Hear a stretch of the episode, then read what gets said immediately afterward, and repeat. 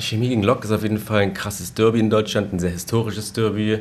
Eins, das irgendwie ganz viele äh, politische Systeme überstanden hat, viele Zeiten, Fangenerationen und nicht nur deswegen ist es schon irgendwie eins der Top-Derbys in ganz Deutschland. Es hat einen hohen Prestigewert. Ja, ihr merkt schon, es geht um Fußball in dieser Folge von Radio für Kopfhörer, hat aber diesmal nichts mit RB Leipzig zu tun. Wir blicken auf ein historisches Derby zwischen BSG Chemie und dem ersten FC Lok Leipzig, was ansteht. Bei allem Spaß um den Sport muss man aber leider sagen, zwischen den Fans dieser Vereine kommt es immer wieder zu Gewalt. Und genau darüber sprechen wir in dieser Folge Radio für Kopfhörer. Ich bin Gloria Weimer. Hi. Mephisto 976, Radio für Kopfhörer. In drei Wochen am 21.11. steht das nächste Derby zwischen Chemie und Lok an. Ein Derby, kurz zur Erklärung, ist also ein Spiel zwischen zwei Mannschaften aus derselben Region. Und dabei ja, wird leider nicht nur mit Spannung der Ausgang des Spiels erwartet, sondern auch die Spannung zwischen den Fans. Warum das im Fußball immer wieder eine Rolle spielt, das bespreche ich später noch mit Harald Lange. Er ist Sportwissenschaftler und Fanforscher an der Uni Würzburg. Vorher schauen wir aber noch mal ganz konkret nach Leipzig und eben auf Lok und Chemie, auf die beiden Vereine. Denn woher diese Spannungen zwischen den Fanszenen eigentlich kommen, damit hat sich Mira Gasterstedt beschäftigt und sie weiß, was da in der Vergangenheit zwischen Chemie und Lok eigentlich so passiert ist. Die Rivalität begann mit der Leistungssportreform der DDR. Die Reform besagte, dass die besten Spieler der Stadt bei Lok Leipzig spielen sollten. Trotzdem gewann 1964 überraschenderweise Chemie Leipzig die DDR-Meisterschaft. Durch die Geschichte der Vereine hinweg blieb die Rivalität bestehen. Heute spielen beide Vereine in der Regionalliga Nordost. Doch auch hier ist die Rivalität noch stark ausgeprägt. Ich habe selten erlebt, dass man auch vor allem auf so einer niedrigschwelligen Fußballebene, also vierte Liga, so eine exzessive Rivalität zwischen zwei Clubs erlebt hat. Das kenne ich vorher nicht und kenne ich auch nicht aus der Bundesliga. So beschreibt ein Chemie Leipzig-Fan die Rivalität. Für die Fans haben die beiden Derbys im Jahr eine enorme Bedeutung. Für manche geht es dabei sogar um die Vorherrschaft in Leipzig. Ich habe mit Hans Jerke, dem Assistenten des Vorstandes von Chemie Leipzig, gesprochen. Er bestätigte diesen Eindruck. Also da kann man auch mit einem Derby-Sieg zum Beispiel eine relativ schlechte Saison naja, quasi vergessen machen. Und das ist für unsere Fans natürlich das Allergrößte, wenn es dann auch zu einem Derby-Sieg kommt. Dem Club ist der große Stellenwert des Derbys bewusst. Dennoch möchte man sich nicht ständig mit Lok vergleichen. Für uns jetzt aktuell ähm, ist es eigentlich so, dass wir unseren Weg gehen, unser Ding durchziehen und wenig nach links und rechts gucken. Das könnte jedoch nicht so einfach werden. Es geht bei Lok gegen Chemie nämlich nicht nur um Fußball. Rund um die Fanlager gibt es viele Diskussionen. Oft spielt das Thema Politik eine Rolle.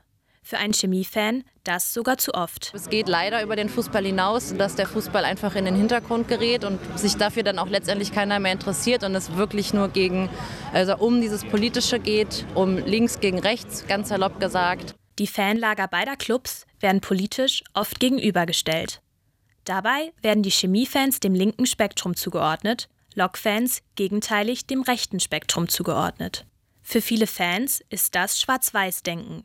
Auch Marco Hoffmann, langjähriger Fankommentator von Lok Leipzig, sieht das kritisch. Diese Polarisierung, sie findet leider statt und sie tut aber weder Chemie gut, noch tut sie dem ersten FC Lok gut, weil eben weil es der Unwahrheit entspricht. Das ist ja wie immer im Leben. Es ist nicht immer alles nur schwarz oder weiß, sondern es gibt eben Zwischentöne, aber die Schubladen sind auf, die Vereine stecken drin. Seiner Meinung nach müsste mit den Vorurteilen aufgeräumt werden.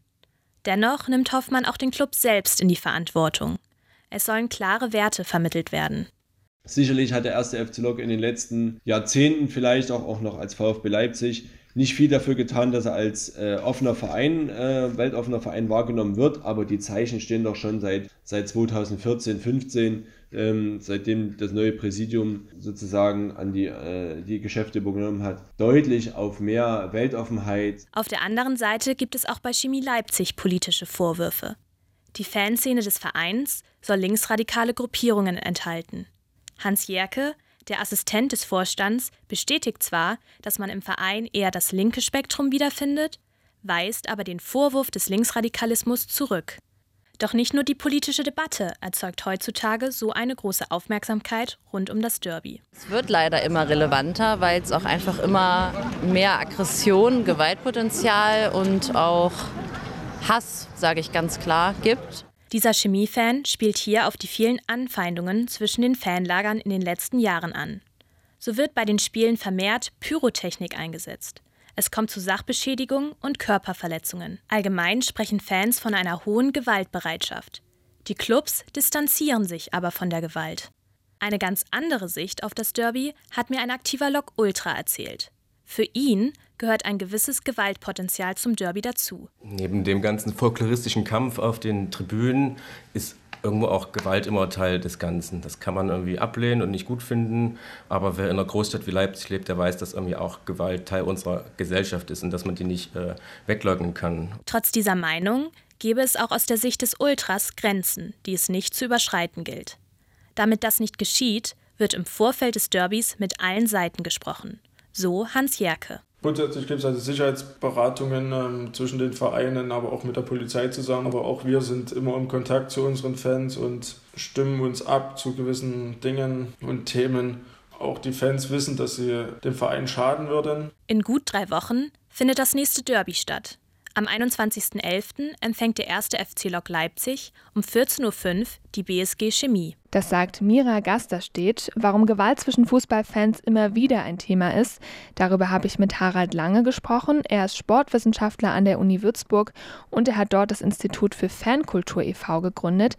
Ich habe ihn am Anfang mal mit der These konfrontiert, dass Fußball auch als Ventil für den Alltagsfrust bezeichnet wird und ich habe ihn mal gefragt, was er darauf entgegnet. Ja, von dieser These halte ich herzlich wenig, weil der Fußball ist deutlich mehr als nur ein Ventil für irgendwelche Frustzustände. Fußball, auch dann, wenn wir über Gewaltphänomene und Gewaltthemen sprechen, Fußball ist zuallererst etwas ausgesprochen Emotionales, etwas ausgesprochen Leidenschaftliches, etwas ausgesprochen Identifikationsstiftendes, was es uns als Fans, als Zuschauer ganz hervorragend ermöglicht uns da hineinzuversetzen, Teil des Spielgeschehens zu sein, sodass wir uns unter Umständen vollends mit der Mannschaft unten auf dem Platz identifizieren können. Wir haben allerdings als Fußball, äh, als, als Fußballfans den Nachteil, dass wir nicht wirklich dabei sind, dass wir nur gedanklich dabei sind, dass wir nur emotional dabei sind.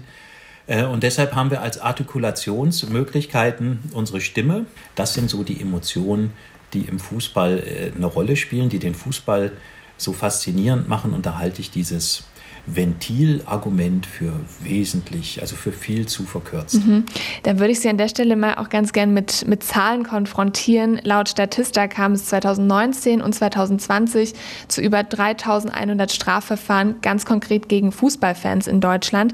Das sind ja bedeutend mehr als in anderen Sportarten, wenn man jetzt nur auf den Sport blickt. Ist das sozusagen auch nochmal sportartengebunden vielleicht?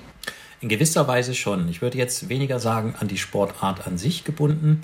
Was wir als Unterschied haben, ist, wir haben unterschiedliche Fankulturen im Handball, aber auch im Basketball, Eishockey und insbesondere im Fußball.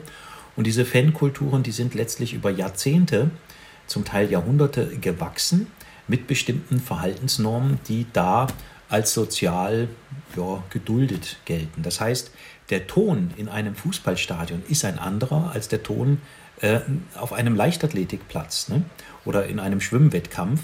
Ähm, das ist sozial geregelt und man weiß, wenn man ins Fußballstadion geht, dann herrscht da ein anderer Tonfall als in der Handballhalle. Was halt wichtig ist, dass es auch da gewisse Grenzen gibt.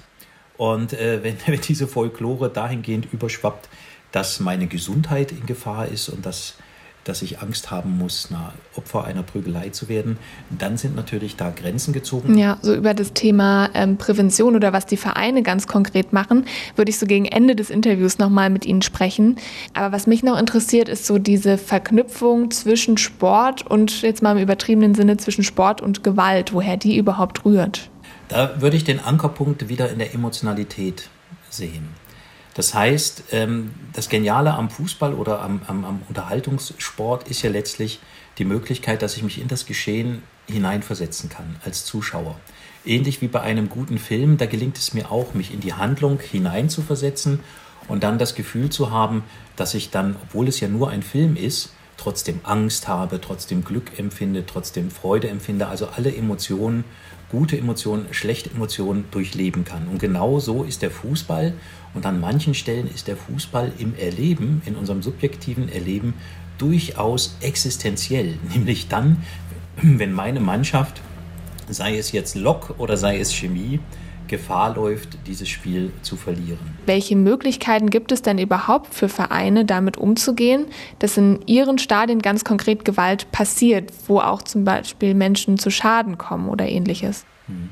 Gibt es verschiedene. Die einfachste ist natürlich die, dass man mit den Sicherheitsbehörden, insbesondere mit der Polizei, da zusammenarbeitet und dass man überall da, wo Gesetzesüberschreitungen stattfindet, natürlich auch hilft äh, beim Einschreiten, dass man der Polizei da äh, Wege bereitet, dass man sie da unterstützt. Das ist gar keine Frage.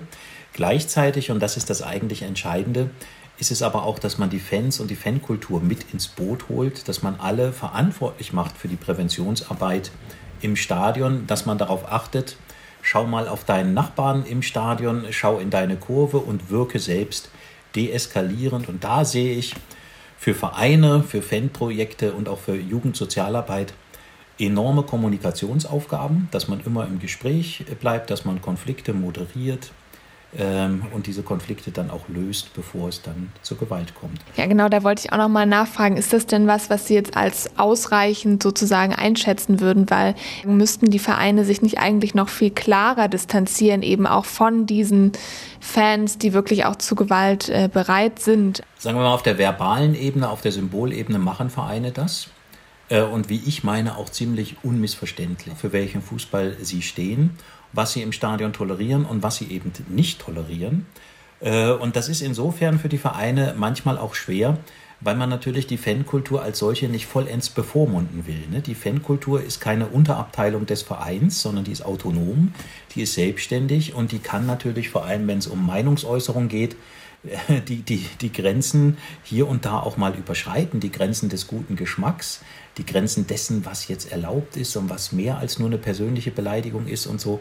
Ähm, und da tun sich die Vereine, wie ich meine, auch zu Recht schwer, da sofort regulierend einzugreifen.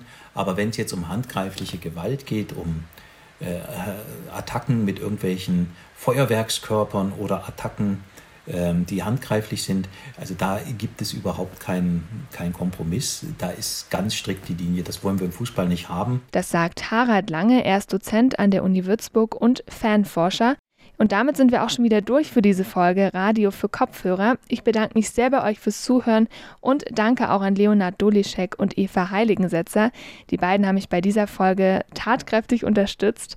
Wenn ihr noch mehr Lust auf Mephisto habt, dann schaut gerne mal unter radiomephisto.de vorbei und auch auf unseren Social Media Kanälen. Da findet ihr aktuell ganz viele Informationen zum Animations- und Dokumentarfilmfestival hier in Leipzig. Unsere Kinoredaktion ist fleißig am Filme gucken und ihr habt noch bis zum 31. Oktober die Möglichkeit, selbst euch ein paar Filme anzusehen. Die nächste Folge Radio für Kopfhörer gibt es dann aber erst wieder nach dem Wochenende am Montag. Habt eine gute Zeit bis dahin und ciao. Mephisto 976, Radio für Kopfhörer.